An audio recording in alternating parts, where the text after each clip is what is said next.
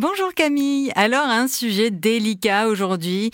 Admettre ses erreurs, c'est pas toujours facile pour tout le monde. Comment on fait? Euh, alors déjà, il faudrait se mettre d'accord sur l'erreur en question, parce que entre soi et l'autre, on sait bien que la réalité peut être vue de plusieurs endroits, et que pour celui qui est à l'est, le soleil se lève, et pour celui qui est à l'ouest, euh, c'est la lune qui, se couche. Hein. voilà. Donc euh, attention déjà aux interprétations de, de, ce qui est ou pas une erreur. On peut avoir des points de vue différents sur une même réalité. Bon, au-delà de ça, c'est vrai qu'en France, on n'est on pas très aidé, on le sait bien, on a une culture de l'erreur euh, voilà, euh, qui est associée directement à de la punition. Mais on dit souvent, d'ailleurs en aéronautique par exemple, hein, euh, celui qui ne sait pas reconnaître ses erreurs peut mettre en danger de mort tout un avion et tout un équipage. Donc, donc absolument, la reconnaissance du droit à l'erreur est essentielle, par exemple sur des métiers aussi, aussi importants.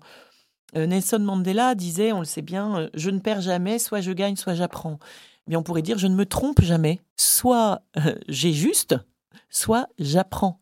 Et en même temps, c'est peut-être pour ça que c'est difficile aussi parfois de reconnaître ses erreurs, parce que euh, apprendre, c'est se laisser transformer par ce que l'on sait ou parce que l'on vient de comprendre. Ça veut dire aussi accepter finalement de changer ma façon de faire ou changer ma façon de voir.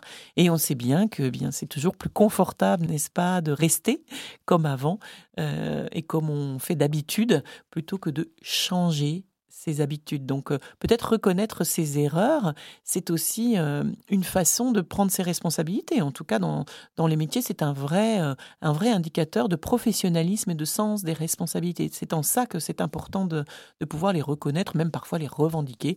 Mais derrière, eh bien, il faut être prêt à changer.